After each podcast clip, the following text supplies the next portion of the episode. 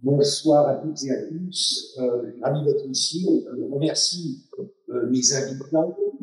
Euh, que je connais le nom date, Nicolas, que je connais, je crois, d'encore plus Nicolas, et aussi dont j'ai fait la connaissance ici.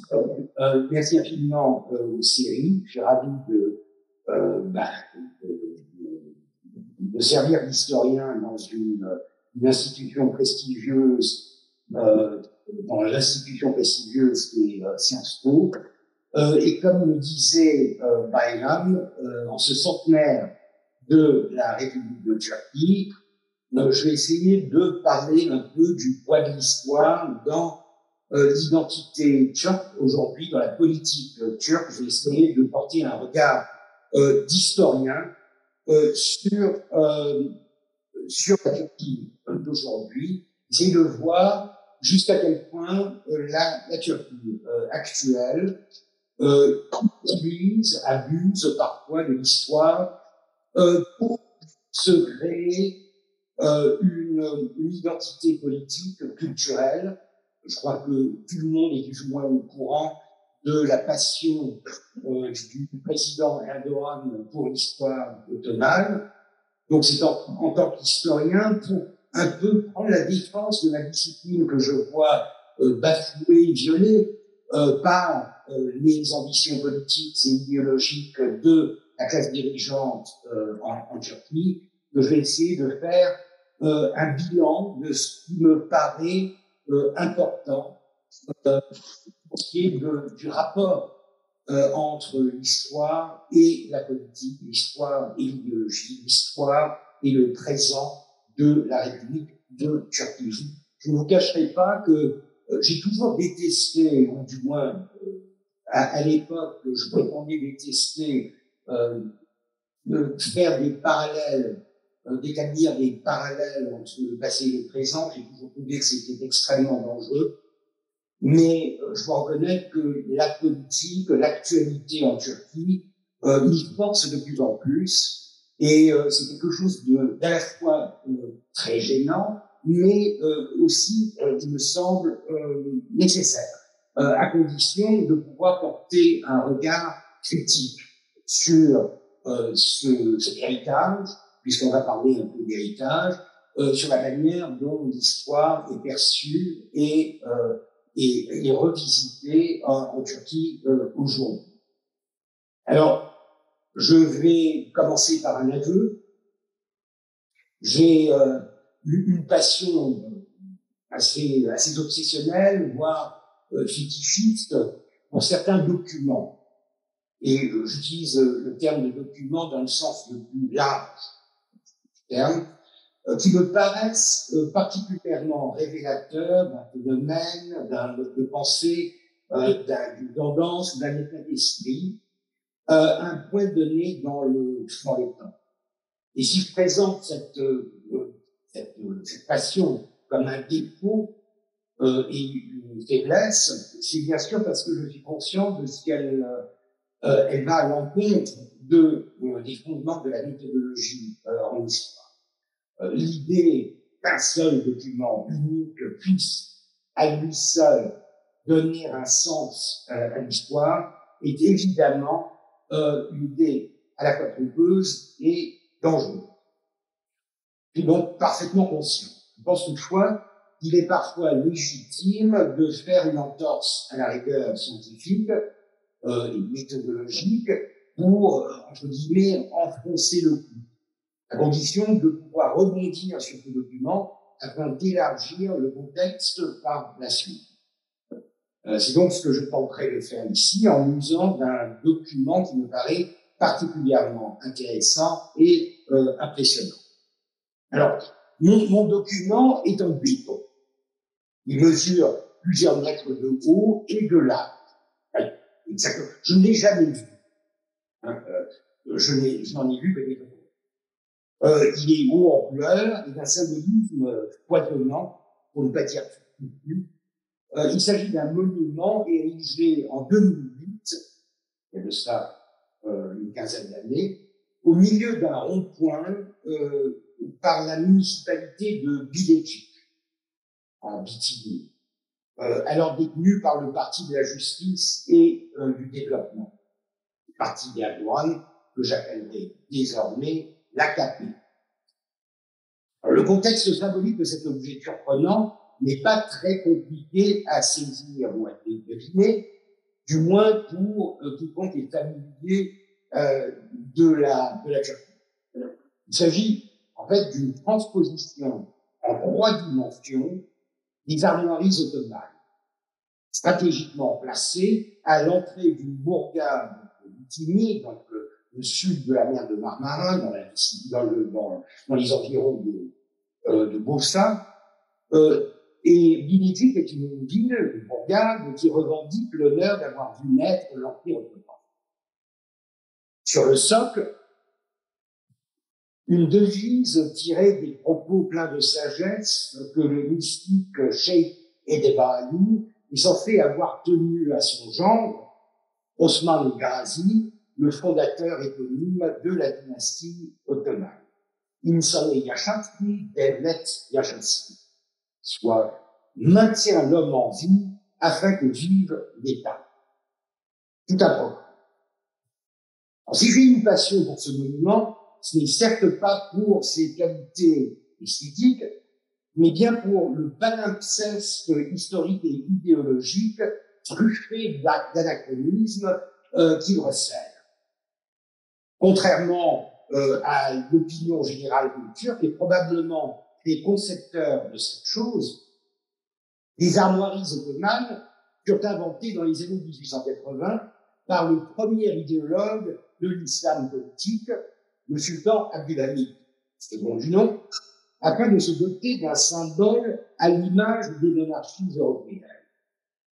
Il en résulta un fouillis informe, presque enfantin, de symboles que je compare volontiers à un sapin de Noël, et que le passage à la troisième dimension n'a ni allégé ni amélioré. Il est encore plus surprenant de voir que cette transposition comporte d'autres actes d'anachronisme.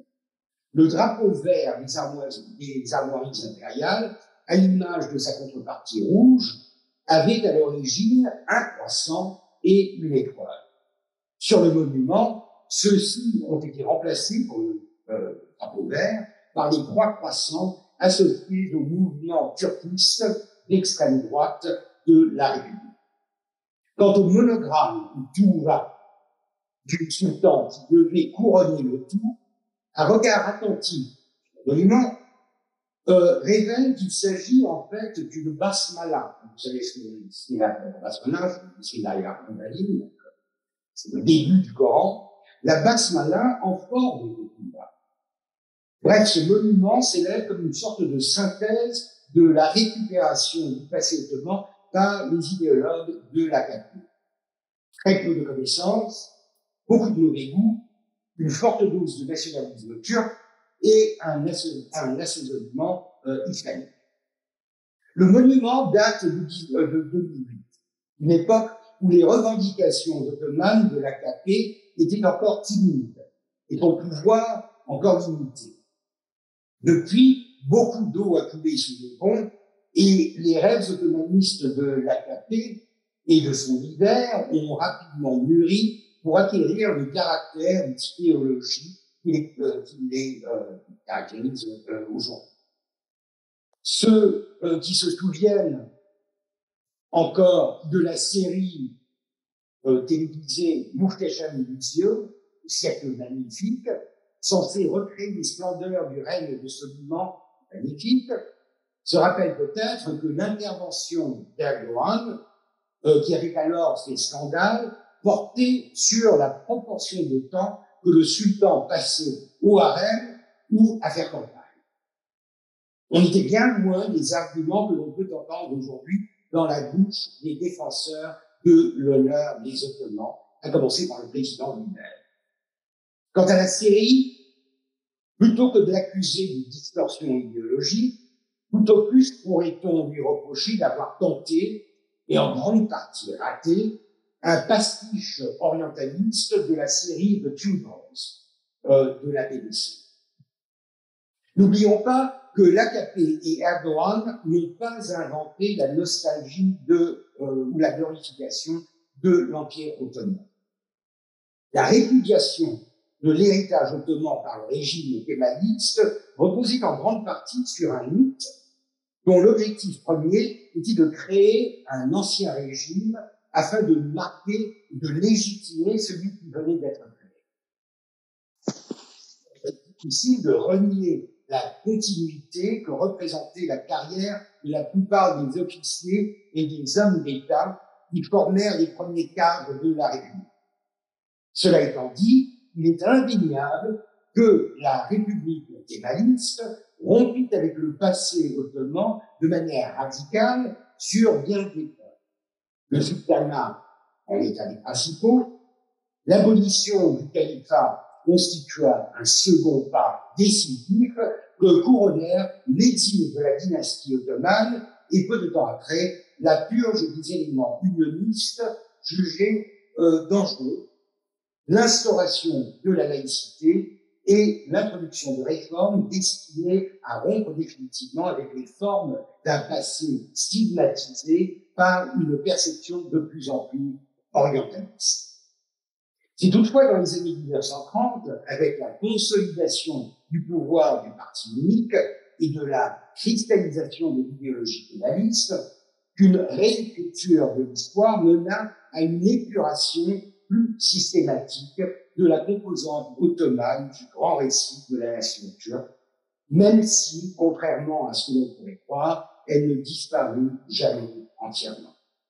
Malgré les tentatives d'incorporation des Hittites et autres civilisations anatoliennes dans ce récit, la veine turque restait dominante, ce qui rendait d'autant plus difficile de faire l'impasse sur les Ottomans en tant que dernier rejeton de cette lignée. Une formule pratique fut trouvée dans l'appropriation partielle et sélective euh, de ce passé. À nous, les Ottomans du premier siècle, glorieux guerriers de race turque dont les conquêtes s'étendirent des portes de Vienne au désert d'Arabie. Mais en revanche, débarrassons-nous de leurs indignes successeurs qui, sous euh, euh, l'emprise de l'obscurantisme et du fanatisme islamique, trahirent leur identité première pour plonger l'Empire dans un déclin irréversible et finir par se soumettre à la domination d'un Occident que la réussite avait rendu aussi puissant que euh, envahissant. Pour simpliste que fût ce scénario, il avait bien des avantages. Tout d'abord, il permettait de montrer du doigt l'islam comme responsable d'un échec tout en maintenant la composante ethnique, pour ne pas dire raciale, du nationalisme turc. Par ailleurs, tout en reconnaissant la supériorité d'un Occident laïque et moderne, il en soulignait le caractère agressif qui venait renforcer la xénophobie intrinsèque du kémanisme. Par conséquent, cette mise en scène se coulait fort bien dans le moule de l'idéologie dominante de la période, puisque tout en attribuant un succès initial à la nature turque des fondateurs de l'Empire, mettait sur le dos de l'islam la responsabilité de sa famille. Tout en rappelant la version orientaliste de l'histoire ottomane, ce scénario s'accordait parfaitement avec l'objectif pénaliste de la neutralisation de l'islam, perçu, non sans raison, comme la principale menace politique euh, posée au régime. Évidemment, la version pénaliste de l'histoire était rendue bancale par des inventions bien trop politiques qui allaient à l'encontre des croyances et de la culture de la vaste majorité de la population. Certes, le mythe d'une identité euh, turque ininterrompue et plusieurs fois millénaire que résume le symbolisme des 16 États turcs euh, qui constellent encore aujourd'hui la bannière euh, présidentielle, portée par des générations d'extrême droite, a affronté le passage du temps sans prendre une ride. Mais la revendication euh, d'un lien entre la nation turque et d'anciennes civilisations anatoliennes, voire amérindiennes, euh, n'a guère su s'imposer en dehors du carcan euh, de l'éducation nationale, ainsi que le prouve le fait qu'aujourd'hui, les seuls quelques irréductibles pénalistes, pour la plupart octogénaires, voire nonagénaires, l'évoquent encore avec un semblant de sérieux. Pour ce qui est de la réécriture de l'histoire ottomane, celle-ci celle fut très vite confrontée à la dure réalité d'une opposition de plus en plus forte et motivée à ce objectif de laïcisation et de démonisation des derniers siècles de l'Empire. D'un certain point de vue, le désir de rétablir un rapport de continuité avec les périodes tardives de l'Empire coulait de source, puisque le passé ottoman était encore très récent.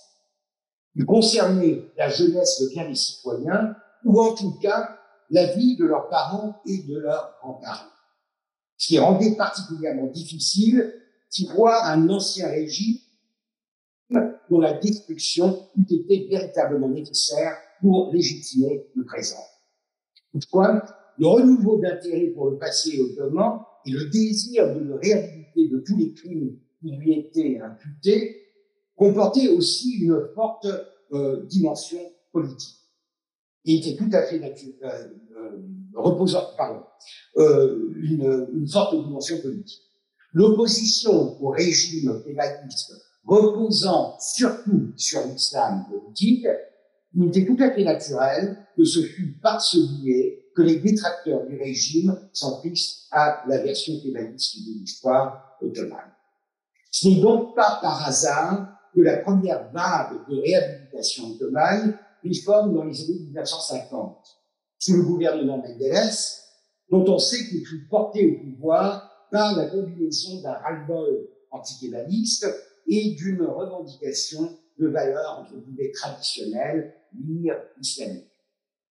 Les premiers pas dans cette direction furent timides et facilités par la coïncidence du cinquième centenaire de la prise de Constantinople en 1953. Après tout, Mehmet II figurait déjà au panthéon des grands Turcs, reconnus par l'ottomanisme, ce qui rendait la célébration de ces exploits toujours compatible avec la version officielle de l'histoire. En revanche, ce retour en force de l'Empire conquérant se doublait d'une autre campagne historique, beaucoup moins innocente, celle de la reconversion de Sainte-Sophie en mosquée. Sachant que la conversion du monument en musée décrété en 1934 par Mustafa Kemal lui-même, figurait parmi les actes symboliques les plus forts de la laïcité kémaliste, il est clair qu'il s'agissait là d'une attaque, d'une attaque directe dirigée contre le système au nom de l'islam. C'est ainsi que le pouvoir ottoman se fondit de plus en plus dans l'islam politique, dont elle devint un des principaux terrains de légitimité et de revendication face à l'idéologie laïque de l'établissement, euh, de l'establishment euh, Euh, Necip Fazıl Kısakürek devint un des principaux maîtres à penser de ce courant, notamment avec la publication en 1965 de son ouvrage sur Abdulhamid II, Ulura Khan Abdulhamid Khan, soit une traduction un peu lourde, le grand souverain Abdulhamid Khan, qui présentait cet autocrate comme le, dernier véritable sultan qui s'était dévoué corps et âme à la gloire de l'islam et à la survie de l'Empire face aux efforts conjugués des puissances occidentales et de leur cinquième colonne, les sujets non musulmans de l'Empire. L'argument avait tout pour plaire. Il rétablissait l'islam au centre de l'identité ottomane et turque et réhabilitait un personnage qui avait été condamné par l'Europe, par les jeunes Turcs et surtout par le récit kémaliste alors en vigueur. S'il est vrai que Necip Fazıl fit des disciples et des élus dans les cercles islamistes, les revendications ottomanistes restèrent pendant plusieurs décennies confinées à des périodes moins polémiques et de l'histoire de l'Empire. Dans un système qui restait sous le contrôle de la tutelle combinée de l'armée et de la magistrature, érigé en gardien du pénalisme, il était plus efficace et surtout bien moins risqué de jouer la carte des grands sultans, euh, turcs, bien sûr, et des périodes fastes de l'Empire. Même après le coup d'État de 1980, alors qu'une islamisation progressive de la politique avait déjà avancé, ces précautions furent rarement abandonnées. Turgut Özal, dont les sympathies euh, islamiques et ottomanes étaient bien connues, misait essentiellement sur une glorification de la culture ottomane à son apogée sans jamais se mouiller dans les eaux troubles de la fin de l'Empire. Il était aidé en cela par le fait que la nostalgie de l'Empire s'était emparée de pratiquement toute la société, y compris les libéraux, qui voyaient le reflet d'un multiculturalisme avant l'âge, et la bonne bourgeoisie qui puisait les signes extérieurs d'une noblesse qu'elle n'avait jamais vue. L'AKP et Erdogan héritèrent donc d'un capital idéologique éclectique aux confluences d'un nationalisme conservateur et d'un libéralisme fortement teinté d'orientalisme. Il faut donc pas s'étonner de voir que, comme tout Özal avant eux, les acapistes euh, commencèrent par puiser dans le répertoire euh, de l'âge d'or de l'Empire, de sa mythique fondation euh, jusqu'aux gloires des XVIe et XVIIe siècles. Si Abul Hamid avait déjà commencé à montrer le bout une métaphore qui me plaît particulièrement, on connaît son profil, ce fut plutôt par accident, par le biais des armoiries impériales qu'il avait inventées et qui furent reprises dès les années 90 par les nostalgiques de l'Empire qui pensaient qu'il s'agissait là d'un symbole datant des premiers. Le monument dont j'ai fait étalage en introduction de mes propos s'inscrit précisément dans ce contexte encore vague et indistinct de la première décennie du règne de la capitale.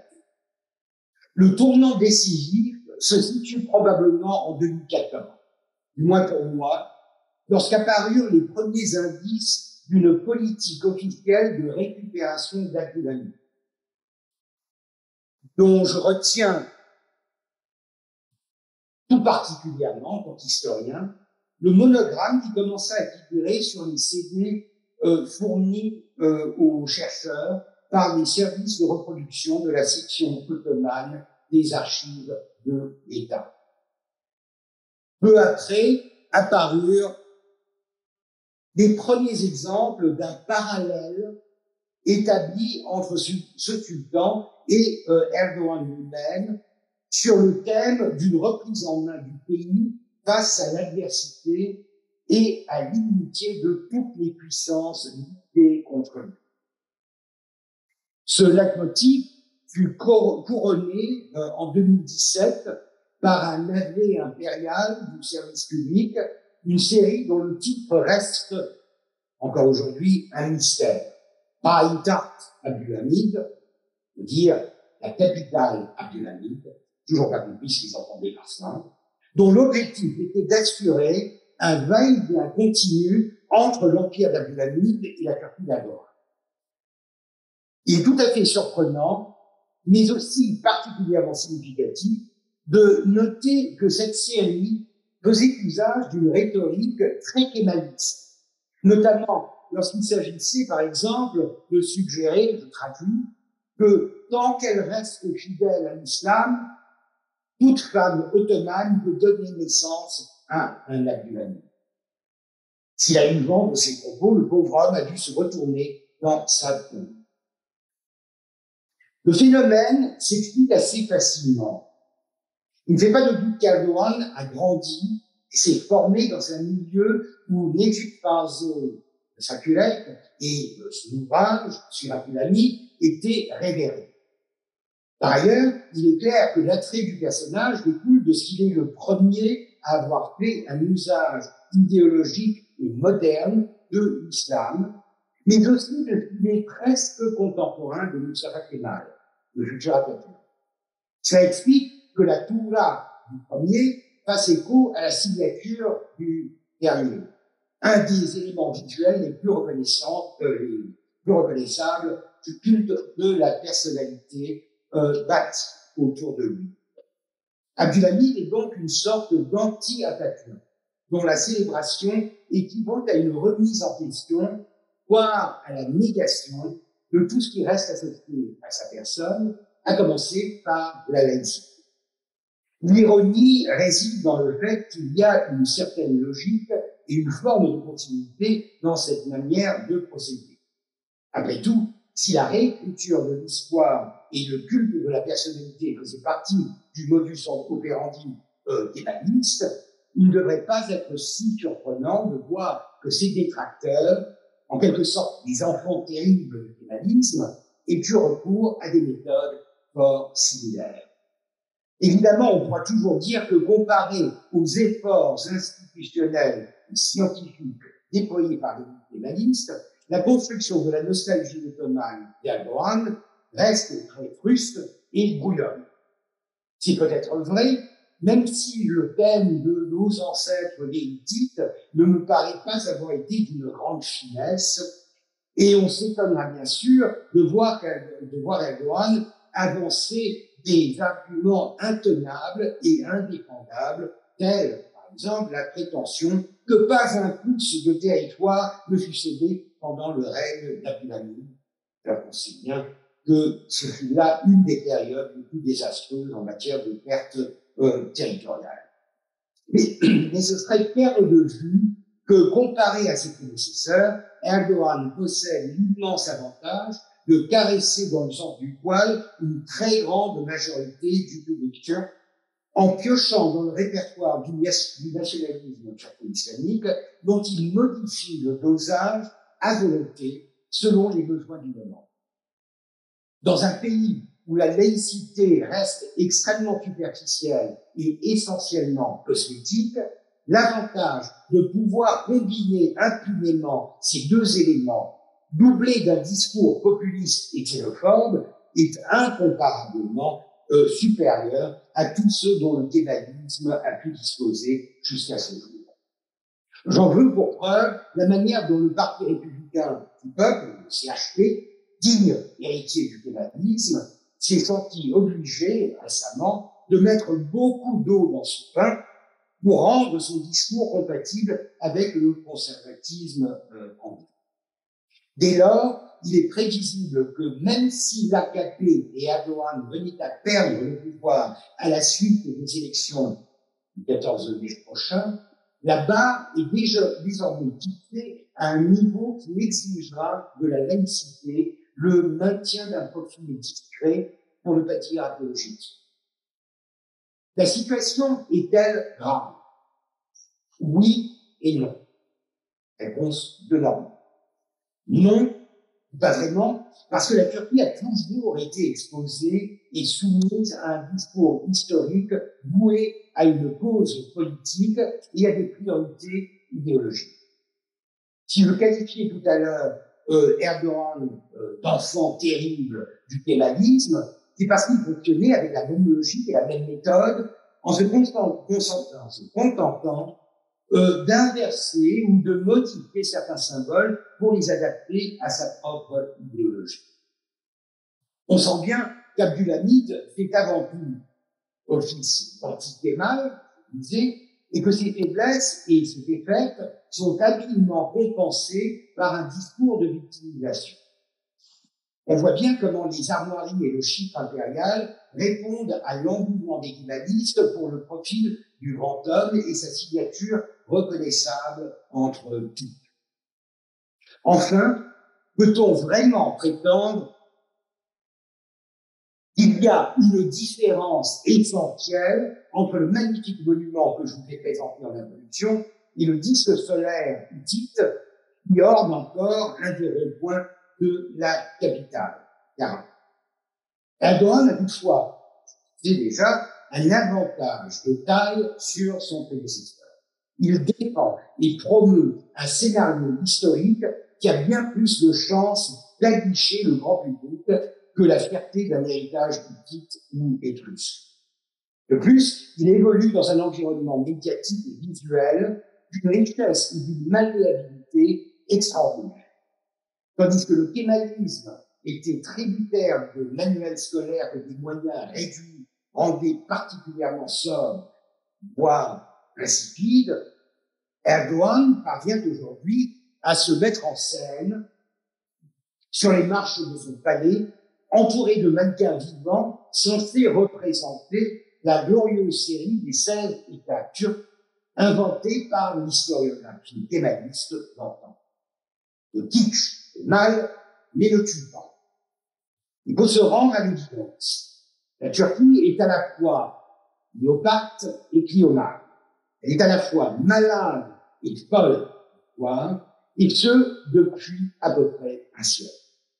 C'est là une constatation qui peut nous rassurer en partie par la banalisation qu'elle propose du phénomène. En cédant à une sorte de résignation presque fataliste, on peut se dire que si ce fut le cas pendant ce temps, il est vain de se démener aujourd'hui pour voir les choses changer.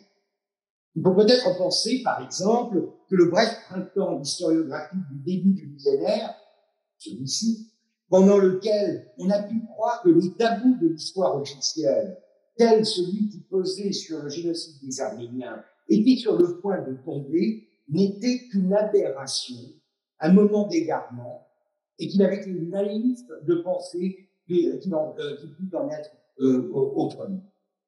On peut aussi tenter de se réconforter en avançant avec raison que tout ce discours sonne creux. Il s'agit surtout de démagogie et de populisme dont l'attrait est peut-être immédiat, mais les conséquences bien plus relatives.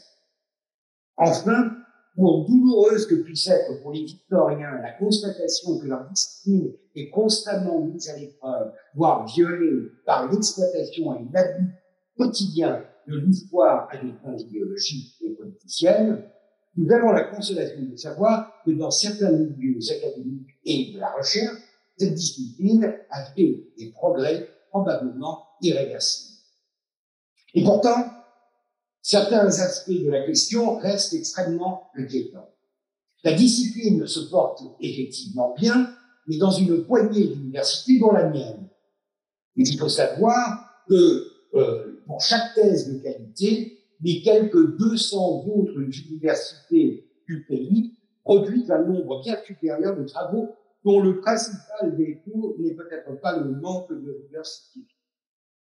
Par ailleurs, comment ne pas s'inquiéter de voir que les universités ayant conservé un semblant d'autonomie, pour la mienne, sont devenues aujourd'hui la cible d'une campagne politique visant à les ramener dans le droit chemin par des mesures répressives, honteuses et inacceptables. Plus encore, il me paraît particulièrement euh, dangereux de constater que le discours en question ne sonne peut-être pas si creux, euh, aussi creux qu'on serait tenté de le croire. J'ai déjà souligné, Erdogan a pour lui toute la puissance combinée du nationalisme turc et de l'islam politique. Dans un pays qui se définit dans le nationalisme et dont la laïcité repose en réalité sur un consensus général qui veut que seuls les musulmans soient de vrais turcs, il paraît difficile de faire mieux en matière de populisme que la.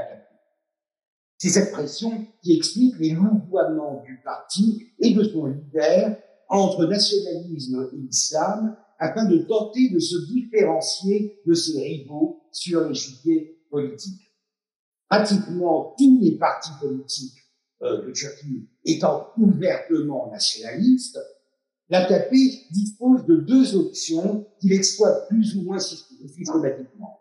La première consiste en une surenchère de nationalisme que vient consolider l'alliance contractée avec euh, le MHP, parti du mouvement nationaliste qui se situe franchement à l'extrême droite de l'éventail politique. La seconde consiste à miser sur la forte identité islamique du parti pour se démarquer des autres, voire pour s'ériger en défenseur des valeurs de la seule et vraie religion du pays, bafouée par le kémalisme et par ses indignes successeurs. La reconversion en mosquée de Sainte-Sophie, il y a de cela moins de deux années, peut donner une idée de la puissance et de la souplesse de cette politique. La création du monument en euh, musée en 1934 avait dû se faire presque en catimini par qui fut par la suite défendu pratiquement manu militari comme un, un, des acquis de la laïcité de la En revanche, la reconversion, de 2020 fut célébrée comme une grande messe du nationalisme et de l'islam, sans que l'opposition puisse y apporter d'autres véritables objections que le fait que les mesures sanitaires de la pandémie n'avaient pas été respectées. La puissance du double discours historique euh, déployé par la KP et Erdogan est telle que l'opposition se sent souvent dans l'obligation d'entrer dans le même jeu de surenchère. Les tentatives du CHP, du CHP, donc le Parti républicain du peuple, de gagner la confiance de l'électorat conservateur, ont poussé jusqu'à devoir parfois épouser les prises de position pieuses et revendiquer à plusieurs reprises des allégeances qui n'auraient pas fait honte à l'extrême droite. Devant cette situation, il est à prévoir que la campagne électorale qui vient de débuter sera fortement marquée par une flambée de rhétorique historico-idéologique, notamment de la part de la CAP. En effet, si la situation économique désastreuse des dernières années et les séquelles de l'épouvantable séisme du 6 février offriront à l'opposition l'opportunité d'attaquer le gouvernement sur des questions concrètes et matérielles, il est à prévoir que le parti au pouvoir se verra au contraire dans l'obligation de riposter en usant des atouts populistes dont, dont il euh, pensé par son capital euh, islamo-nationaliste. En d'autres termes, il est plus que probable que le ton montera dans les jours et les semaines à venir et que l'histoire fera à nouveau les frais de la polarisation politique du pays. Il en résulte que, indépendamment de l'issue des élections, la barre du, degré d'exploitation de l'histoire à des fins politiques se pourra relever de quelques crans encore et qu'il sera difficile, voire impossible de rabaisser ces crans par la. Si ces constatations et ces pronostics peuvent déjà paraître assez inquiétants, je pense qu'il existe un autre aspect de la question qui l'est encore plus et que l'historien se doit, doit d'aborder franchement. Je me suis penché jusqu'ici sur des questions de discours, de représentation et de rhétorique dont le rapport à la réalité historique reste extrêmement ténu et aléatoire. Mais que dire de certains aspects de cette réalité dont l'impact pourrait être bien plus profondément ancré dans des formes de continuité par lesquelles le passé aurait laissé une véritable empreinte sur le présent. Sans tomber dans un déterminisme contraignant, peut-on prétendre que euh, distinguer certains concepts ou certaines pratiques que la Turquie pourrait avoir héritées de l'Empire ottoman? Après tout, si l'on accepte l'idée que l'argument thématique de la rupture avec le passé repose en grande partie sur une fiction politique, ne faudrait-il pas en déduire, comme Erdogan, que la Turquie est effectivement l'héritière de l'Empire ottoman et qu'il lui revient de réclamer cet héritage. Je ne m'étendrai pas sur certains aspects facilement identifiables de la continuité établie entre les deux entités politiques, comme par exemple l'usage ininterrompu de certains termes, tels Gazi et Shehid, pour décrire les anciens combattants et les morts pour la patrie directement emprunté à une rhétorique islamique remaniée pendant les dernières décennies de l'Empire. Je retiendrai simplement de cet exemple que si cet héritage existe effectivement, ce n'est probablement pas dans la longue durée euh, d'un empire pluriséculaire qu'il faut rechercher, mais bien dans la modernité de son dernier siècle, voire de ses dernières décennies. Le chéri islamique n'a pas grand-chose à voir avec celui qui l'occupe aujourd'hui, et dont l'invention peut être datée de la seconde moitié du XIXe siècle, et plus particulièrement, encore une fois, du règne Je me propose d'examiner cette question en me penchant sur deux phénomènes qui me paraissent particulièrement bien illustrer la transmission d'un héritage des plus problématiques de l'Empire à la République. Le premier des deux concerne la notion de justice, adalet, dont on connaît l'importance dans le discours idéologique ottoman et dont on observe la persistance dans la politique actuelle. On sait bien qu'aujourd'hui, adalet, justice, est le slogan qui revient le plus souvent lorsque les gens descendent ou parviennent à descendre dans la rue. Il y a quelques années de cela, le leader du CRP, Kemal Kılıçdaroğlu, avait tenté de rallier les poules autour de ce qu'il appelait Adalet Yürüyüşü, la marche de la justice. D'ailleurs, comment ne pas noter que juste, adil et justice, adalet, sont les termes qui reviennent le plus souvent dans la nomenclature et la rhétorique des partis politiques turcs, y compris la alors que égalité et justice euh, n'apparaît que très rarement dans, euh, le nom de partis kurdes ou de partis qui se situent franchement à gauche de l'éventail politique. Rappelons aussi que lorsque euh, la révolution jeune turque de 1908 emprunta à celle de 1789 le slogan de liberté, égalité, fraternité, Hürriyet, Musavat, Urubet, elle y ajouta presque systématiquement justice, adalet, qui venait tempérer le caractère parfois radical de l'égalité. En effet, si la justice est omniprésente, la grande absente reste l'égalité.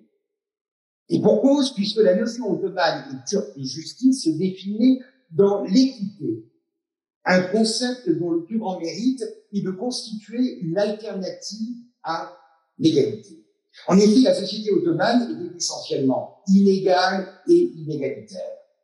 L'homme l'emportait sur la femme, les musulmans sur les autres, l'homme libre sur les esclaves et les dirigeants sur les dirigeants. La notion de justice ou d'équité permettait de gérer ces inégalités en assurant qu'elles ne se transforment pas en abus, tout en respectant la hiérarchie en place. Tant que les deux parties se conformer aux règles du jeu, la paix sociale était maintenue. Le principe de base était de, je cite, savoir où se tenir, tenir soit ne jamais outrepasser les limites de son statut social ou politique. C'est au XIXe siècle les Ottomans furent confrontés à la question de l'égalité, pour la première fois, qui leur fut imposée par les grandes puissances en 1856 à travers l'édit et proclamer que tous les, euh, que tous les sujets du temps, quelle que fût leur religion, étaient égaux. L'État joua le jeu et s'engagea dans la voie d'une réforme radicale en recrutant des non-musulmans dans la fonction publique. Toutefois, la très grande majorité de la population musulmane, scandalisée par cette atteinte à la, supériorité traditionnellement reconnue sur les autres, sut contourner le problème en suivant l'exemple de cet imam qui, euh, selon l'anecdote, euh, à qui euh, ses ouailles interrogées sur le sens de cette nouvelle mesure et à qui il répondit, il est désormais interdit d'appeler les chiens d'infidèles les chiens d'infidèles. Cette fiction subsiste, subsiste encore aujourd'hui en Turquie ou, comme je le disais plus tôt, malgré la laïcité, un consensus existe autour de l'idée que seuls les musulmans sont des vrais Même s'il n'existe pas de loi allant dans ce sens, la fonction publique est en règle générale inaccessible aux musulmans. On se souviendra peut-être de l'émotion que causa il y a quelques mois à peine la nomination d'un citoyen arménien à un poste de sous-préfet. On ne s'étonnera pas non plus de ce que les universités d'État restent le seul domaine de la fonction publique accessible aux non-musulmans, une exception qu'on interprétera comme on voudra, à commencer par le peu d'importance accordée à l'enseignement.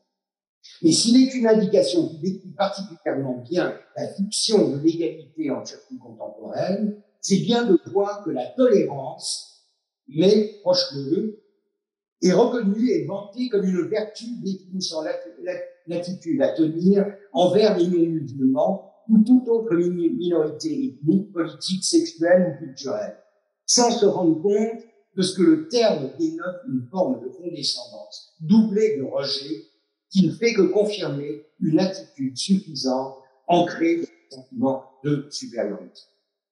Personnellement, sans pour autant prétendre m'essayer à l'anthropologie, je pense pouvoir démontrer l'existence de cette pratique par un simple test concernant l'usage du tutoiement unilatéral dans la société club. Qui dit tu à qui sans réciprocité et surtout sans que le tutoyer se sente froissé par cet acte de supériorité et l'accepte comme le reflet d'une situation hiérarchique de fait en grande partie intériorisée.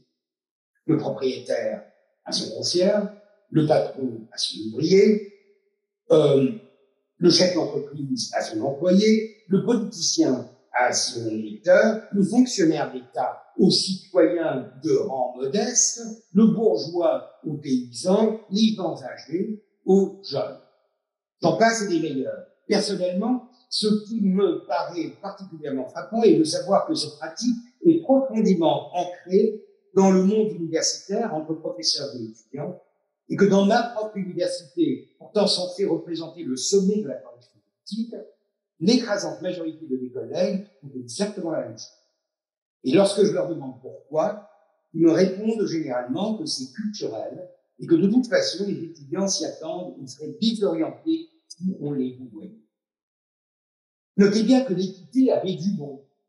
Après tout, si l'Empire a su maintenir et gérer pendant des siècles une diversité ethnique, religieuse et culturelle dont on chercherait en vain l'équivalent en Europe, c'est bien grâce à cette équité. Je pense qu'il est légitime de dire que si l'Occident peut se vanter d'avoir inventé l'égalité, cette égalité se bâtit dans un premier temps sur une siècle d'exclusion et d'assimilation forcée, qui finir par homogénéiser les populations autour d'une identité religieuse. Par ailleurs, comment ne pas noter que l'égalité qui est censée faire l'originalité de l'Occident au XIXe siècle était extrêmement sélective, notamment en termes de sa non-application dans les périphéries des principaux pouvoirs. Comment ne pas souligner l'ironie de voir qu'en 1856, les Ottomans furent obligés euh, à accorder l'égalité à tous leurs sujets par deux empires coloniaux, France et la Grande-Bretagne, pour qui l'égalité n'avait aucun sens ni la moindre application en dehors de l'espace métropolitain masculin et presque exclusivement chrétien. Peu importe. L'essentiel est de retenir que la Turquie a hérité de la culture politique ottomane une une notion qui lui permet de contourner, devrais-je dire, qui l'empêche d'adopter pleinement les fondamentaux d'un système égalitaire. Cette peur, ce refus de l'égalité, par une majorité qui considère tout, en, euh, enfreinte à son euh, statut de, euh, de supériorité comme contraire à l'ordre naturel des choses et à la raison d'État, qui constitue une des entraves les plus sérieuses à l'établissement d'un régime démocratique en Turquie. L'équité, telle qu'elle est imaginée dans la culture politique turque, ne peut constituer un remplacement pour l'égalité. Ce n'est qu'une fois que l'égalité est reconnue et intériorisée par le système politique et juridique ainsi que par la société, que l'équité peut effectivement contribuer à l'établissement d'un système démocratique on peut avec raison avancer l'idée que cet héritage est ancien, voire le rattacher au concept du cercle de justice. Euh, tel qu'il fut énoncé par Zahadet dans son Ahlak al au début du XVIe siècle. La justice, petit, améliore le monde, le monde est un jardin dont l'État forme le mur, l'État est ordonné par la loi, la loi n'a d'autre défenseur que le roi, le roi ne peut conquérir sans armée, l'armée ne peut être formée sans fortune, la fortune est accumulée par les sujets, les sujets se soumettent au roi par la justice. de réflexion circulaire qui justifie le pouvoir sultanien par le pouvoir sultanien, en utilisant la justice comme son véhicule.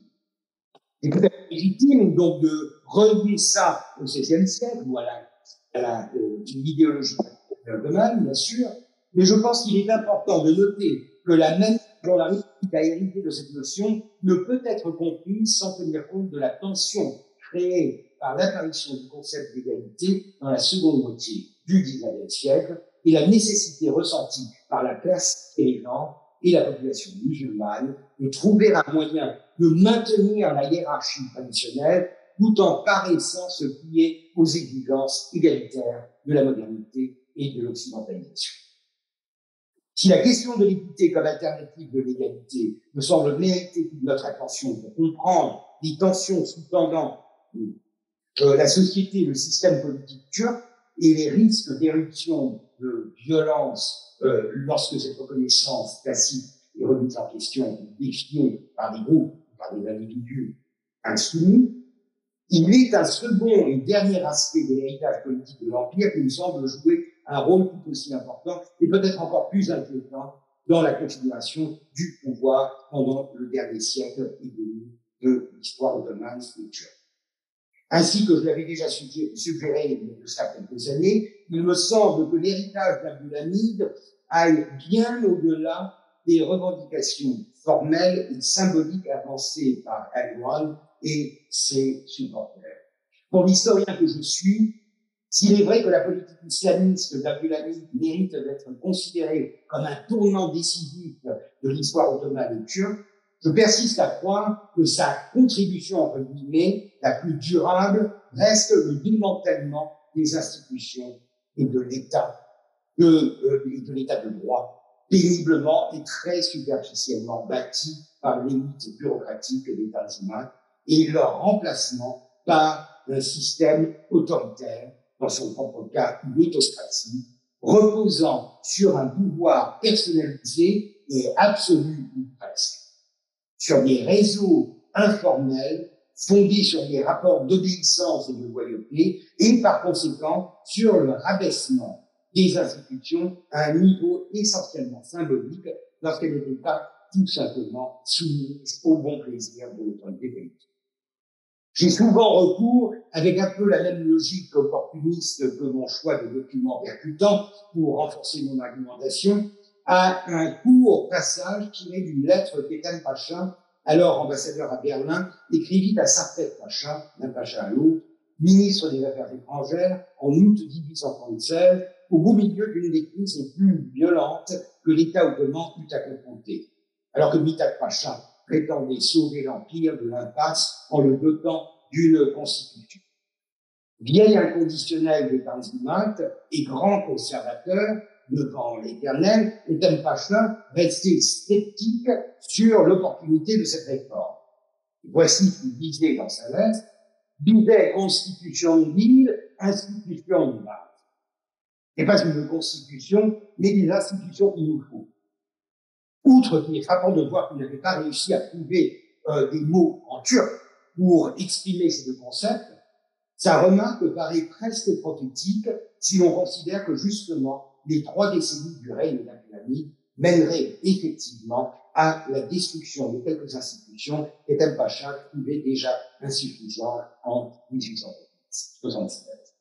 Il semble par conséquent possible d'attribuer à Abdulhamid une sorte de paternité de l'autoritarisme caractérisant un grand nombre de régimes politiques qui gouvernèrent l'Empire finissant et la République qui prit la relève dans les années 1920 d'Abdulhamid au triumvirat Telver, Talat et Jamal, de la dictature unioniste à cette dictature, du père de la nation au chef national, Hikmet Inoneux à Menderes, et euh, du populisme de Zal à l'autoritarisme d'Erdogan, se dessine un trait commun de la politique turque qui laisse peu d'espoir de voir c'est-à-dire une démocratie solidement ancré dans un cadre institutionnel.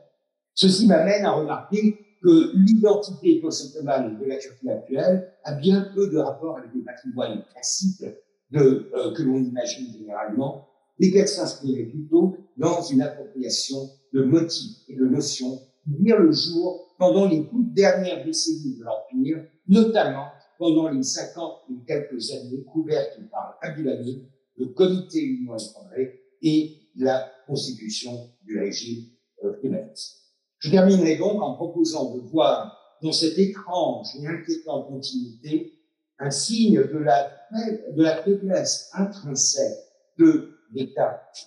Cette vision m'amène à penser que cet État, turc, est une sorte d'entité symboliquement forte, mais institutionnellement creuse, que chaque gouvernement tente de conquérir pour se l'approprier. Je vous remercie. Merci encore pour cette conférence et je suis sûr que vous allez être nombreux à poser vos questions, vos remarques. Donc, s'il vous plaît, on va prendre trois questions à la fois et à chaque fois, si possible, essayer de vous présenter. bon, merci beaucoup pour cette conférence très dense et on va le là, c'est intense. Euh, parler d'Erdogan, mais respect qu'on peut avoir pour Erdogan, ça, ça, ça avancé. Est-ce qui l'entoure sont ces des idéologues autour de lui, qui sont des historiens qui conseillent Est-ce qu'il y a une espèce de, de faculté tout seul à, à tenir ce discours ou est-ce que vous faites construire, c'est fait d'accompagner, c'est fait voilà. Euh, je vous répondrai comme, comme je réponds à chaque fois qu'on me. Pardon. Ah oui, euh, la, question de Madame Bonson est de savoir qui entoure euh, Erdogan. Euh, tout cela, est-ce que ça provient de sa, de, de sa propre, euh, de sa propre tête ou est-ce qu'il est euh, conseillé par des historiens, des idéologues, euh, qui l'entoure et qui lui donne. Bon. Je répondrai à cette question avec ce que je dis toujours lorsqu'on me pose une question sur le présent. je les aime morts et de préférence enterrés. L'historien que je suis, je je n'aime pas me lancer, parce que je n'en ai pas les compétences, dans une analyse politique de l'actualité. Je n'ai pas travaillé le sujet de... Mais, cela étant dit, en tant qu'historien, et en tant que citoyen de la République de Turquie, j'observe quand même, j'ai quelques idées sur ce que j'observe euh, dans l'actualité politique intellectuelle et culturelle euh, de la Turquie, D'abord, j'ai comme l'impression, et je pense avoir dit, euh, c'est une idéologie qui est très brouillonne, euh, qui, euh, n'a pas vraiment de profondeur et qui socle en quelque sorte un, un terrain très fertile, puisque c'est un terrain qui est très facilement accepté par la vaste majorité du public euh, turc, et que par conséquent, il suffit euh, de euh, d'amener quelques quelques modifications à euh, à des auteurs comme euh, comme Necip Sakulek, euh, etc. pour pour se constituer un discours qui est plus ou moins. Hein. Et l'avantage euh, d'Erdogan, en fait, l'avantage du politicien euh, en, Turquie, c'est que le public a la mémoire courte. Et que par conséquent, on peut débiter euh, des sottises, euh, et ensuite, bon, personne n'en personne n'en parle. Tout le monde tout le monde oublie. Euh, je me souviens qu'à un moment, euh, l'un des leitmotifs d'Erdogan, c'était de prétendre que Cuba avait été découverte par euh, les musulmans, par les, navigateurs musulmans, ou que je ne sais quelle colline de l'île de Cuba était en fait une, une. Bon. et bon, hein, c'est le genre d'argument qui plaît au public, que le public ne prend pas forcément trop au sérieux, mais qui le caresse, comme le disais, dans le sens du poil, et euh, qui contribue un peu à faire mousser euh, ce nationalisme. Alors, est-ce du nationalisme, est-ce de l'islamisme, est-ce de la xénophobie? Parce qu'il y a toujours une, dimension occidentale. C'est-à-dire que le nationalisme euh, turc est toujours très réactionnaire il réagit devant des arguments occidentaux. Il répond à, l'Occident. Il veut toujours répondre à l'Occident. Parce que sinon, pourquoi s'intéresser à Cuba hein? Euh, C'est pour essayer de renverser euh, la grande histoire occidentale euh, alors, franchement, je n'ai pas l'impression qu'il a besoin d'un think tank euh, d'intellectuels pour euh, pondre ce genre de, banalité. Cela étant dit, euh, je crois qu'il y a, je crois que Ibrahim Kavan, par exemple, est un penseur, euh, il fait partie de, euh, de ce profil des intellectuels islamistes et qui, alors, est-ce qu'il le conseille directement je, ne sais pas. Mais franchement, ce que je vois du discours pseudo-historique, historique d'Erdogan ne me donne pas l'impression d'avoir été vraiment euh, très réfléchi, euh, très peaufiné. Euh, je crois que ça, ça, ça, ça va assez bas. C'est vraiment d'un niveau, et, je crois que c'est ce qui en fait la force. C'est-à-dire qu'il ne va pas se lancer dans une discussion de. Euh, J'ai donné l'exemple de Abdulhamid n'ayant pas perdu un pouce de, terrain. C'est intenable. Mais bon, ça va.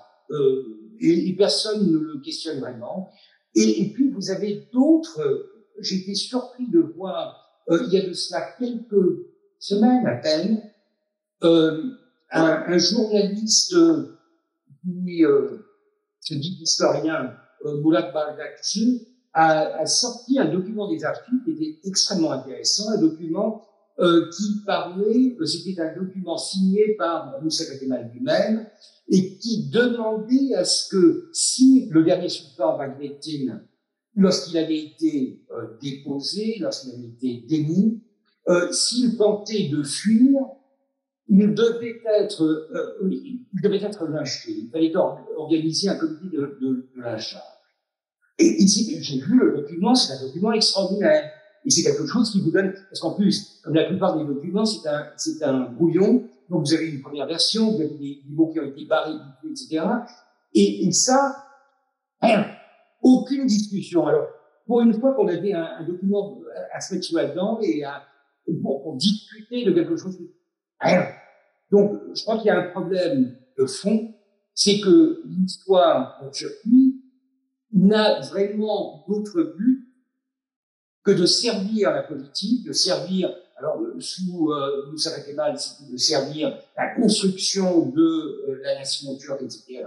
Là, c'est euh, de, de, de, consolider euh, l'emprise euh, de l'AKP et de d'essayer de, contrer les arguments de la laïcité kémaliste, etc. Je veux dire, il y a sans cesse une utilisation de l'histoire euh, qui marginalise tout l'intérêt qu'on pourrait avoir pour ce qui, à mon avis, euh, est le, fait le sens profond de l'histoire, la curiosité, le fait de ne pas savoir. On aime savoir, on n'aime pas découvrir, on n'aime pas poser des questions, on veut avoir des, réponses. Euh, donc, l'usage que l'on fait de l'histoire est vraiment... Et ça, pour un historien, c'est terrible. Euh, c'est vraiment terrible parce que euh, ça vous rabaisse au niveau dire d'un ingénieur, dans la salle, d'un technicien en quelque sorte, de quelqu'un qui doit apporter des, réponses pratiques à des questions, c'est contre nature pour moi. Bien, est-ce qu'il y a d'autres questions, euh, s'il vous plaît Alors, une, deux, trois. Euh, je suis désolé, on n'a pas. Euh,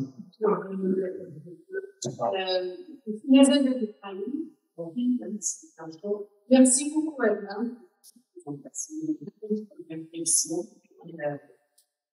Et, euh, une question, tout simplement, votre avis, je sais que vous ne pouvez pas vous lancer un appel, mais quelle est, quelle est la Quelle est la Comment sortir de. C'est pour vous avez bien les deux axes. Euh, euh, alors, le nationalisme euh, malagasy et l'islam politique euh, avec l'Amérique. Et à mon avis, il y a aussi une troisième place. Ami Cosette Salamban, très bien ça, c'est la, la faiblesse de la démocratie occidentale. Il y a aussi cet axe-là, euh, euh, il y a ce dynamique, cette dynamique nationale. Et, deuxième question, oui, bien sûr. Oui, oui. Oui, oui, oui. oui. Le problème Oui, donc, euh, bon, tu parlais fort euh, d'une durée. Euh, il y, a, y a un paradoxe. On est à la, à la veille où l'opposition avance euh, véritablement le rétablissement de l'état de droit, euh, la perspective d'abolition du régime présidentiel et profit de la démocratie, enfin, la République parlementaire par définition comme démocrate, et de dire que, pas euh, la Turquie n'est pas faite pour la démocratie. C'est compris la conclusion de votre intervention. Troisième question. Bonjour. Bonsoir, Jeanne. Euh, première année en, études de maths. Avec le système de mathématiques. Rien dans le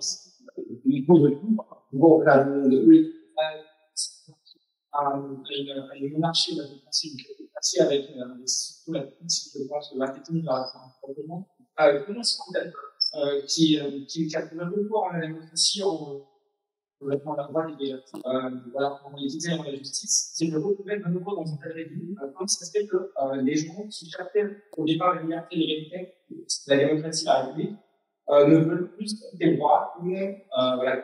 Pardon. Comment est-ce que vous pouvez avoir Trois questions.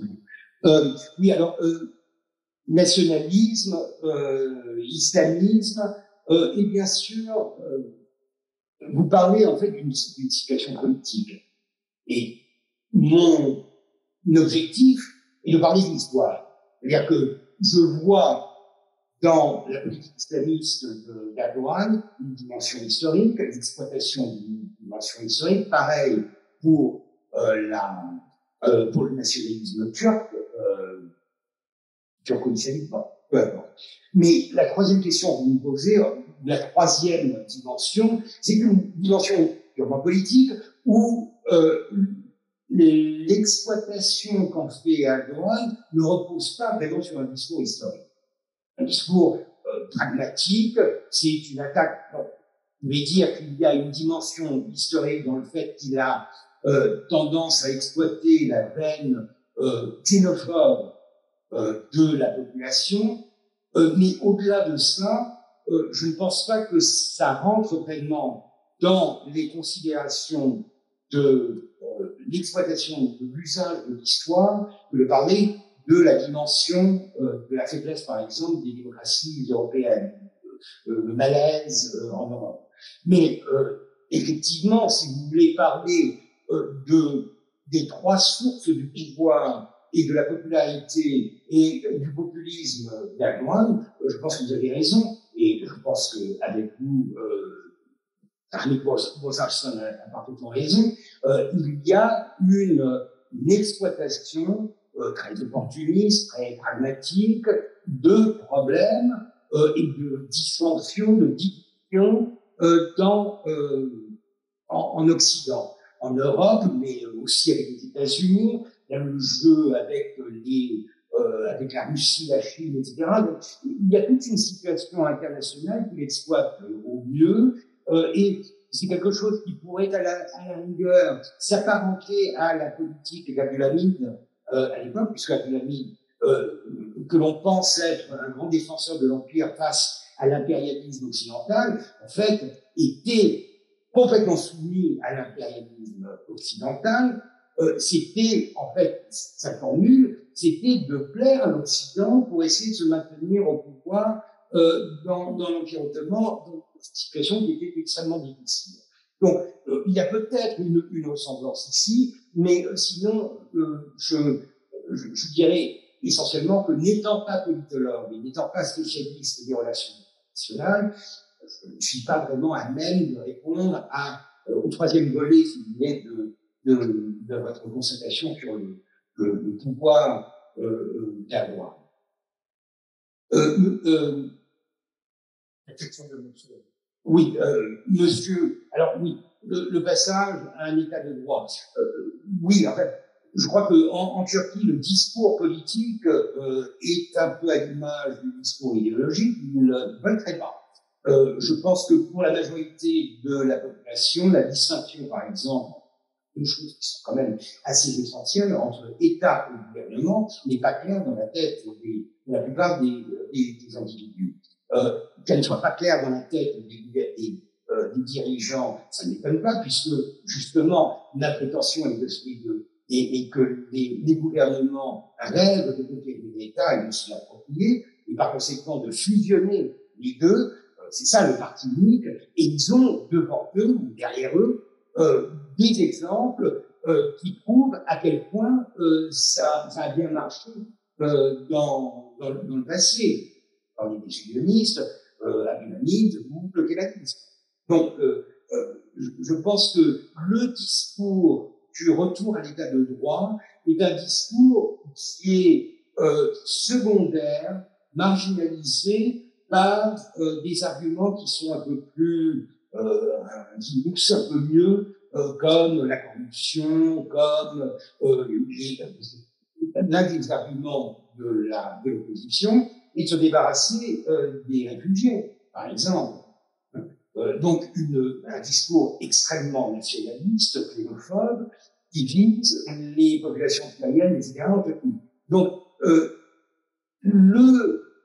l'opposition a effectivement une condamnation systématique du système présidentiel, du système présidentiel turc, et par conséquent promet un, retour à euh, un système parlementaire renforcé, non, je ne sais pas exactement ce que ça veut dire, renforcé, et à la justice. Pas l'état de droit, mais la justice, plutôt, et, par conséquent. Donc, euh, j'ai vraiment pas l'impression que ça, arrive très loin, euh, ça s'ancre vraiment profondément dans une réflexion euh, politique. Enfin, je, n'ai pas compris la fin de votre question. Est-ce que, vous avez dit que mon discours euh, sous-entendait que la Turquie n'était pas prête pour, la démocratie? C'est des propos que je n'aimerais pas tenir. Parce que d'abord, je ne crois pas, euh, et puis c'est quand même un, discours extrêmement orientaliste. Hein, vous dites qu'il y a des, euh, des sociétés qui sont prêtes à, et d'autres qui ne le sont pas, euh, c'est très problématique. Cela étant dit, je pense qu'il y a quand même un point de l'histoire, c'est-à-dire le fait que la Turquie a été gouvernée pendant plus d'un siècle et j'exclus l'Empire ottoman. L'Empire ottoman, c'est une monarchie à l'ancienne, c'est un, un empire à l'ancienne. Je parle de la modernité à partir de la dynamique. Euh, une série pratiquement ininterrompue de gouvernements forts, autoritaires, et qui, par conséquent, freinent le développement d'une culture euh, démocratique. Donc, je ne pense pas que ce soit quelque chose de, de, de inhérent à la, à nation turque, à la, société turque, mais je pense que la pratique autoritaire qui, euh, euh, euh, a, dominé euh, le système pendant euh, plus d'un siècle finit par laisser des traces.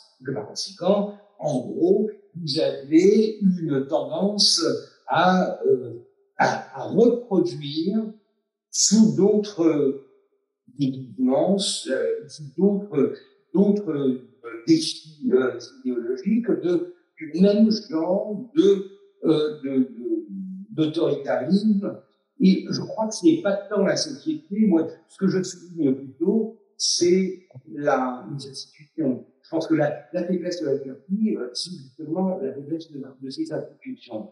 Alors, et les institutions, n'est pas entièrement la société qui est faite. Je pense que avec euh, une bonne institutionnalisation, vous avez beaucoup plus de chances de faire accepter à la population euh, une, un régime démocratique qui serait à l'avantage de tous.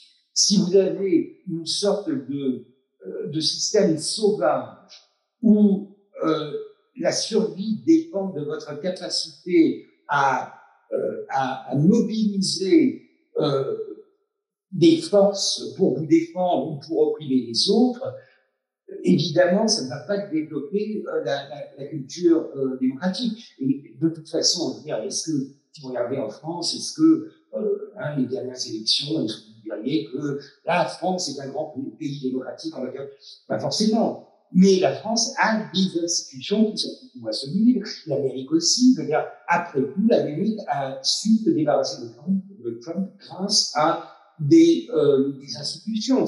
Ce sont les, les, les, institutions qui finissent par résoudre ce problème. Donc, euh, je n'irai pas jusqu'à généraliser de la manière et parler euh, d'une société qui serait prête ou pas prête à la démocratie. Je pense que tout le monde est prêt à la démocratie, à condition euh, d'en avoir euh, les moyens et d'avoir les institutions qui permettent de, euh, de, de à, cette, à, cette, démocratie de faire de, de. Troisième question. Alors, oui, je crois que vous avez une vision un peu plus positive que la mienne de la République de Turquie. Et vous parlez donc d'une démocratisation mondiale, je, ne la vois pas. Hein, le passage de l'Empire ottoman, euh, si vous voulez, le,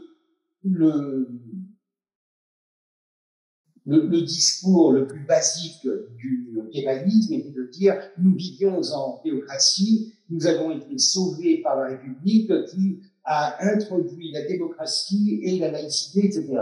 Or, je disais, la laïcité en Turquie, euh, c'est du faux. En fait, quand vous comparez à bien des pays de la région, il y a des acquis. Mais moi, ce qui me dérange dans la laïcité, c'est justement que, en fait, elle masque une sorte de prédominance de l'identité musulmane sur les autres et par conséquent une hiérarchisation que moi je trouve être héritée directement de la fin de l'Empire ottoman. En fait, je pense que l'Empire ottoman, lorsqu'il a joué le jeu de euh, l'ottomanisme, c'est-à-dire de cette idéologie qui était évidemment très faible évidemment euh, très éphémère, de, de, tenter de construire une nation qui ne se définirait pas dans la religion, dans la culture, etc., mais où tous les sujets d'Ottoman, tous les sujets du, du sultan euh, seraient euh, égaux devant la loi. Alors bon, euh, c'est une histoire qui a été imposée par les grandes puissances, etc., mais quand même, les 20 années ou quelques qui suivent l'édit des, des, réformes de 1856, je trouve que c'est extraordinaire de voir le recrutement massif de non-musulmans dans la machine bureaucratique ottomane. Alors bien sûr, pas l'armée, bien sûr pas, euh, mais beaucoup plus que la République ne l'a jamais fait. D'un certain point de vue, l'Empire ottoman a été plus laïque que euh, la République de Turquie parce que penser à accepter les conditions euh, qui lui étaient imposées par, euh, l'Occident, il a accepté de jouer le jeu de l'égalité dans un monde où l'égalité ne marchait que dans des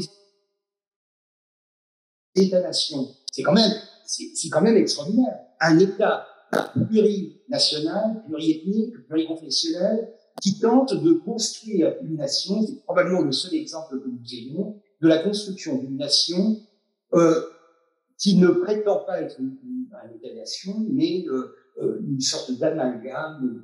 Je trouve que c'est intéressant. Bien sûr, ça va marcher, mais en tout cas, le modèle kémaliste, le modèle de la République est un modèle extrêmement contraignant. C'est un modèle qui a été imposé euh, de haut en bas. C'est un, modèle autoritaire. Et franchement, la démocratie en Turquie, je crois que c'est un peu l'ironie de vous avez en gros beaucoup plus de démocratie, vous en avez eu beaucoup plus euh, en Turquie lors des périodes d'instabilité politique que euh, lors de périodes de stabilité. Puisque ce qui amène l'instabilité, c'est le contrôle du système politique par un pouvoir euh, autoritaire ou un pouvoir euh, solide. Et, et, ça, c'est l'argument de, de, de la aujourd'hui euh, ils accusent, c'est très intéressant en fait, ils accusent l'opposition, Dieu sait si l'opposition, bon, elle est problématique, etc., mais euh, ils accusent l'opposition d'amener, euh, d'acculer le, euh, le pays à, euh, à la faillite parce que ils vont délibérer, parce que ils n'ont pas les moyens de euh, passer à l'action immédiatement, ce que le système présidentiel euh, permet. Et justement, c'est là la beauté de la démocratie. C'est on a. Alors c'est vrai qu'il y a parfois une difficulté à, etc. Mais quand même, le principe de la division du pouvoir et, et, surtout des pouvoirs est quelque chose qui est absolument nécessaire pour un régime démocratique. Et ça, franchement, je ne le vois pas dans la tradition politique. Euh, hormis quelques épisodes d'instabilité où là, par exemple, c'est des chutes, des, euh, bon, euh, donc, euh, je ne sais pas si j'ai répondu à votre question. Mais... Euh, je n'ai pas du monde de la classe, voilà, et validé avec le débat, c'est comme ça, j'ai dit que vous faisiez cette conférence. Euh, personnellement, je n'aime pas trop cette approche. C'est toujours euh, critique, la critique doit être discutée, etc., etc. Euh, c'est très énervant, parce que pas les critiques de réalité, etc., euh, personnellement, je suis agnostique. Je ne dois pas le dire que je ne suis pas islamique, etc. Mais j'aime beaucoup Erdogan. Euh, je trouve que euh, je n'ai jamais voté pour lui. Et les élections approchent. Je voudrais voter contre lui parce découvert pas mal de choses. Je pense que je ne le fais pas. Je vais. Grâce à vous, je le laisse. Bien. Voté pour lui euh, grâce à moi? Ça, sacrée responsabilité. On va dire, on va dire, pas que n'a pas que, euh, madame a dit, euh, pour la est la situation, etc., etc., il y a une impasse depuis le temps beaucoup à la On a un président qui n'est pas vraiment idéal, comme Macron, mais l'opposition n'est plus nulle, comme euh, Mélenchon. C'est-à-dire qu'il n'y a pas une option et contrairement à dire dans la politique. Donc, ça ne vient pas du, du, fait que la société n'est pas très démocratique, etc. On va pouvoir en train du stade, d'accord Moi, je dis que nous avons un peu mal de ce synergisme, de cette approche critique, parce que l'instabilité du, du pays vient aussi de l'instabilité politique du Moyen-Orient. On a surtout des pas responsable. Et je pense que la solution est très simple et très pratique. Au lieu de diaboliser la Turquie, on peut diaboliser plutôt les pays qui déstabilisent le Moyen-Orient et on peut être plus arrangeant avec la Turquie parce que la Turquie a beaucoup, beaucoup d'efforts pour comprendre l'Occident. Il y a ton alphabet, le etc., etc. Merci beaucoup. Je vous montrer. Non, mais ouais. Il y a donc une le cinéma. Et pour bien que vous avez utilisé, vous pouvez c'est c'est de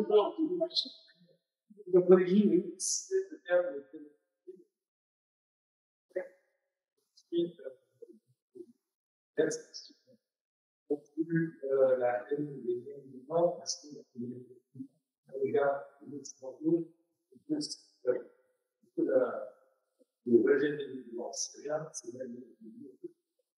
est-ce que je peux poser une question? Euh, D'abord, une remarque par rapport aux réponse que tu as fait tout à l'heure à un des collègues. Tu disais qu'à l'Europe éventuellement, il y avait plus de participation de minorités euh, à, la, gouvernance, en que sur ah, euh, donc, la question tout à l'heure, c'était, euh, si j'ai bien compris, que pendant une certaine période de l'Europe il y avait plus d'intégration, d'association, de participation de minorités euh, à la décision politique que sur la République. C'est vrai. Mais en même temps, sur la République, il y avait plus de minorités. Donc, en termes de proportion, je ne sais pas. C'est une remarque.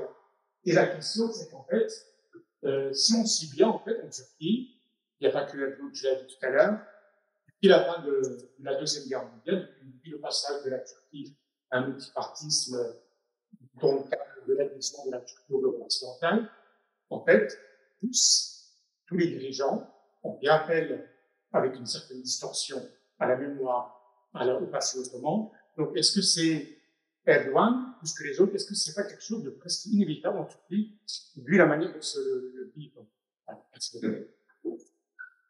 Monsieur, pour répondre à, votre question, d'abord, euh, j'espère que je ne suis pas le seul facteur responsable euh, pour les décisions politiques, ça serait quand même assez, euh, assez navrant.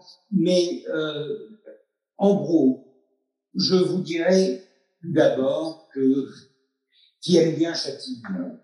Hein. Euh, je crois que le, devoir d'un citoyen euh, est de critiquer.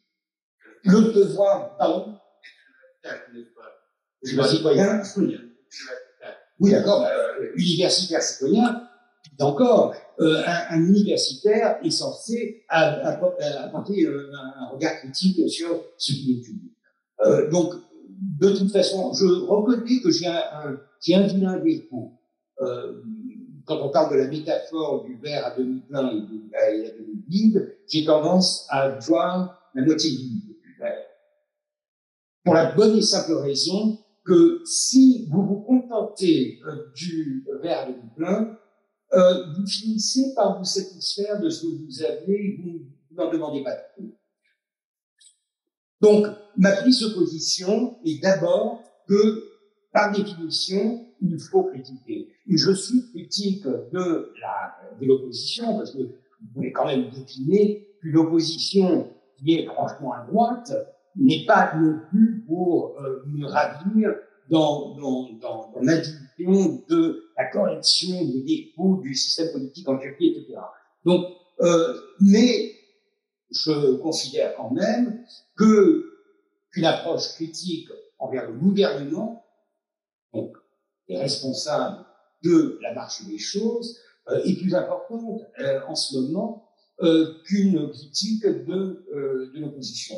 Alors, si l'opposition arrive au pouvoir, ben, dans ce cas-là, je me, ben, consacrerai à critiquer euh, vision, puisque ce qui m'intéresse, c'est quand même le discours qui domine. Et, moi, ce discours, il me dérange énormément. C'est un, un discours qui me dérange énormément. C'est un discours qui est extrêmement euh, biaisé, extrêmement distordu, et qui, ça je l'ai dit euh, depuis le départ, et qui est extrêmement destructif de ce que je considère être l'essence même de l'histoire comme discipline. Donc, non, je, ne peux pas ne pas être critique.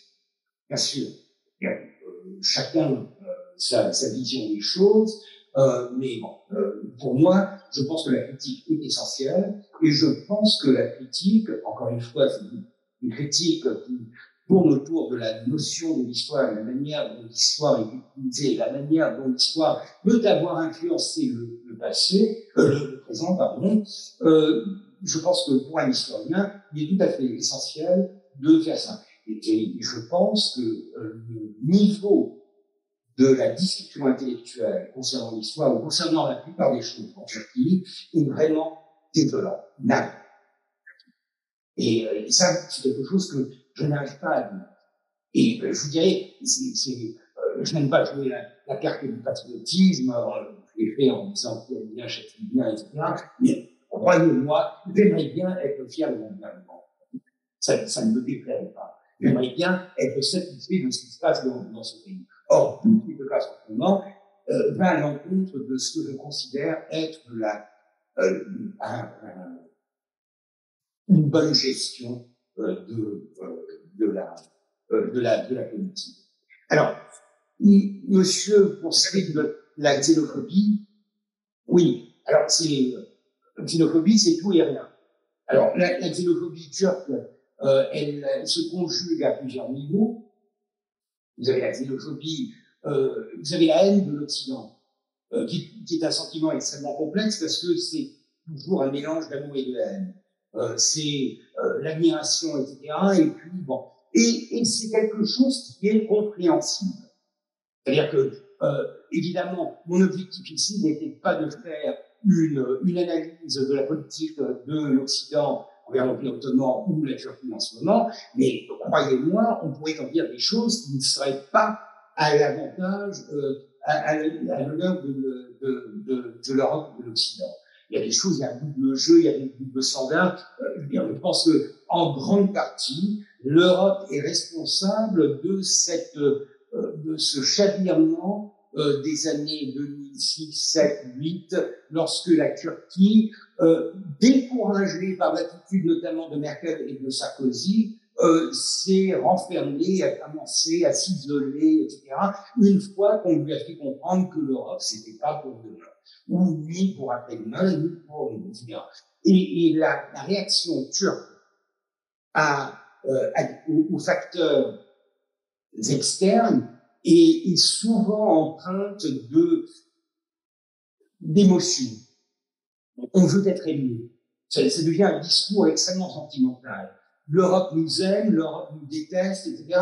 Et là, euh, vous avez un, une opinion publique en Turquie euh, qui est persuadée que, en gros, le monde entier est l'idée contre la Turquie et que tout ce qu'ils ont en tête, c'est de pouvoir euh, faire du tort à la Turquie. Alors ça, c'est quand même quelque chose de, de très problématique. Est-ce de la xénophobie ben Vraiment, puisque la haine de l'étranger, c'est quelque chose de plus précis. Ça, c'est une sorte de réaction euh, qui est teinté de complexe d'infériorité euh, et qui est très malsain. Mais encore une fois, euh, qui a des raisons d'être parce que la manière dont la Turquie ou l'environnement ont été traités dans le passé, dans le présent, euh, et, et, euh, laisse, laisse, souvent à, à, désirer. Alors, vous avez d'autres niveaux de xénophobie. Vous avez la xénophobie, la, plus traditionnelle, c'est-à-dire ne pas aimer ce qui ne vous ressemble pas. Et ça, ça peut être beaucoup moins politique, beaucoup plus social, beaucoup plus culturel, beaucoup plus racial. Euh, vous avez par exemple des formes de racisme en Turquie qui sont extrêmement désagréables, mais euh, vous avez par exemple une tendance de la population turque à médire euh, des Arabes, des Iraniens, des Kurdes, bien sûr. Alors la question kurde, question à part, puisque c'est une question interne, et que par conséquent, elle a des retombées euh, politiques extrêmement importantes, mais vous avez des formes de racisme qui, parfois, me paraissent être copiées d'Occident.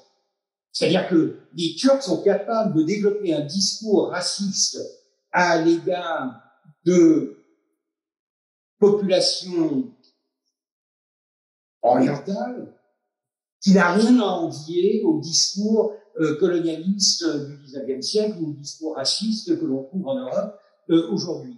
Un, exemple typique, moi ça me fascine de voir à chaque fois que quelque chose de scandaleux se passe en Turquie et que par conséquent on remet en question la capacité de la Turquie à se comporter de manière euh, civilisée, entre guillemets. La première réaction de la classe dirigeante des politiciens, c'est de dire, on n'est pas fait. Et ça, je trouve que c'est, c'est insoutenable. Euh, parce qu'en plus, comme on a le confort de savoir que l'Europe a inventé le racisme, l'orientalisme, le colonialisme, l'impérialisme, on se permet toutes sortes de propos racistes parce que, comme on n'est pas européen, nous, on ne peut pas être raciste. C'est faux. C'est faux. Alors, vous avez un politicien turc qui vous dit, mais voyons, nous ne sommes pas en Afrique ici, euh, on n'est pas, euh, c'est pas une tribu, la, la, la, euh, la, la Turquie n'est pas un pays euh, tribal. Enfin, c'est extraordinaire. Et puis, bien sûr, pouvez descendre euh, vers des, contextes euh, un peu plus, un peu plus localisés, vous avez des formes de racisme entre des régions. Donc, la xénophobie est quelque chose qui est, à mon avis, propre à toutes les sociétés. Je crois que c'est dans la nature humaine de ne pas vraiment aimer, euh, non pas son prochain, mais euh, ceux qui ne vous ressemblent pas. Hein. Euh, L'idée que tout le monde il est bon, tout le monde il est gentil et qu'on aime ce, euh, ça n'a pas de sens. Encore une fois, je pense que l'éducation et des institutions et un système judiciaire qui renforce ce genre de valeurs et vraiment euh, c'est là-dessus que vous devez, compter pour essayer de faire opposition à la nature humaine. Ne pas, pas avoir l'air d'un philosophe de lumière. Bon, donc je pense que ça n'a rien d'extraordinaire. Mais ce qu'il y a d'extraordinaire, c'est que la Turquie a toujours été entre deux chaises. Et ça, c'est quelque chose de très inconfortable. Elle a toujours été entre deux chaises, encore Orient et Occident. Alors c'est quelque chose qu'on utilise quand on parle de tourisme, un pont entre les civilisations, etc. Mais c'est aussi quelque chose qui vous force à constamment essayer de vous placer d'un côté ou de l'autre de l'échiquier, et, c'est très inconfortable. Donc il y a vraiment un poids de, ce positionnement qui force les Turcs à euh, constamment se méfier de euh, et, et, ça, c'est extrêmement malsain. Mais sinon, xénophobie, racisme, euh, et puis, euh, je sais pas si vous avez d'autres comme, comme ah, le sexisme, etc., ça, je n'en parle, l'homophobie, etc., je n'en parle même pas. Euh, je parlais vraiment de la dimension, quand on parle de xénophobie, c'est surtout euh, par des, attributs raciaux, nationaux, etc. Mais sinon, oui, effectivement, je pense qu'il y a malheureusement énormément de, de, sexisme, d'homophobie. Encore une fois, quelque chose que je ne trouve pas exceptionnel, que je ne trouve pas unique à la Turquie. Mais ce qui est amusant, c'est de voir que la Turquie a appris l'hétéronormativité et l'homophobie au XIXe siècle de l'Occident. Ah, c'est quand même.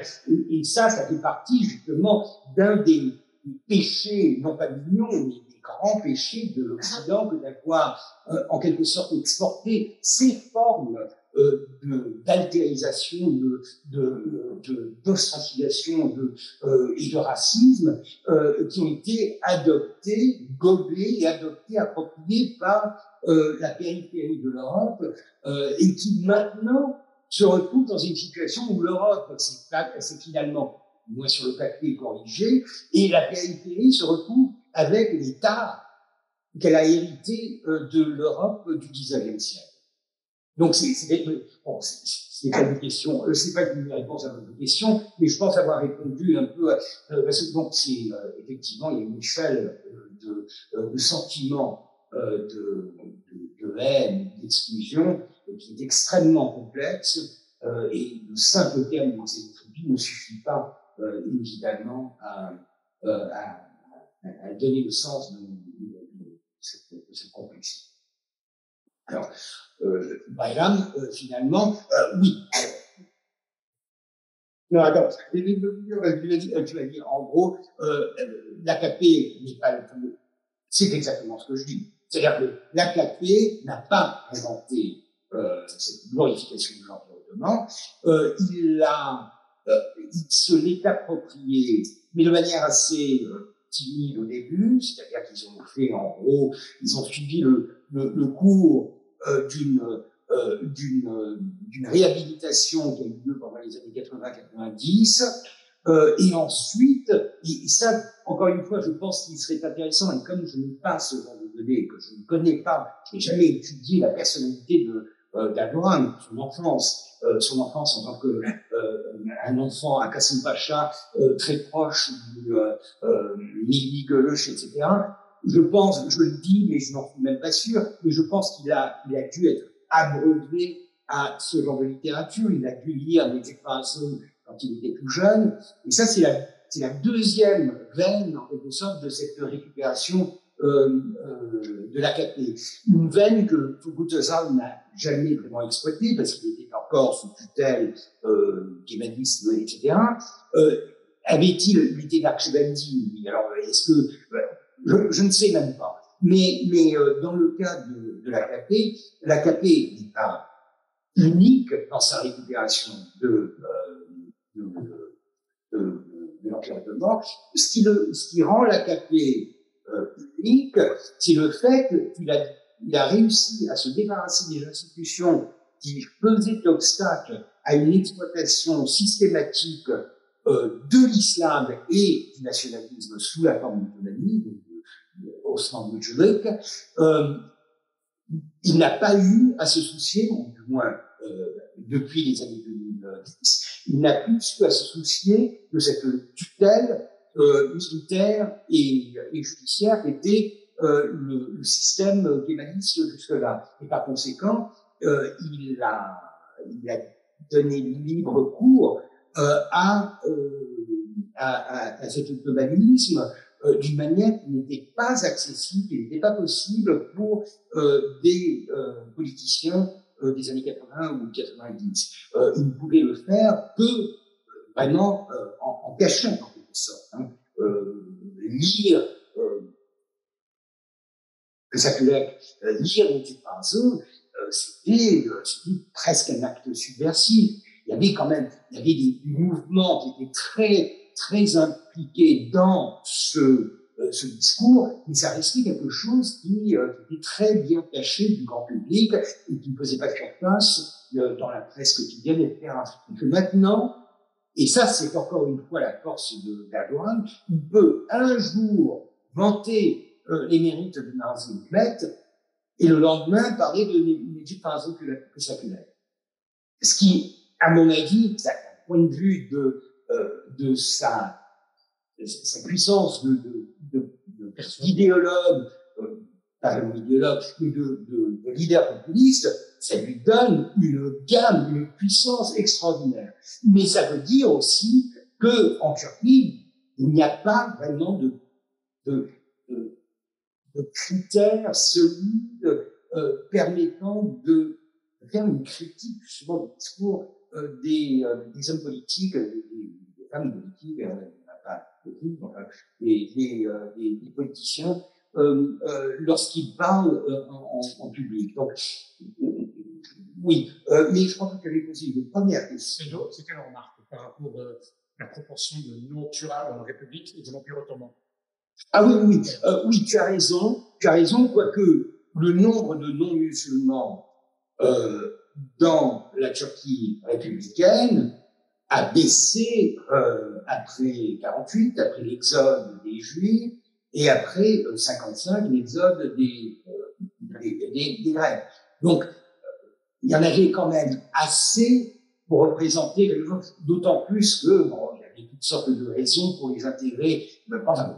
Mais c'est vrai, c'est vrai, le nombre de non-musulmans, mais je reconnais quand même, je souligne quand même que l'État ottoman a joué le tout pour le tout. Il a, il a joué le jeu de la, de la diversité avec des résultats qui sont parfois surprenants et euh, qui, qui font rêver une alternative à l'État-nation. C'est ça. Alors c'est très, ça reste bien sûr très hypothétique, très, euh, très contrefactuel, mais il y a quand même là quelque chose qui me paraît très intéressant et qui a été complètement perdu avec. Euh... Mais c'est presque nostalgique dans ce que tu es en train de conclure. Oui, absolument, et c'est pour ça que j'essaie de faire attention. Mais oui, bah, euh, on finit par aimer ce qu'on étudie. Hein.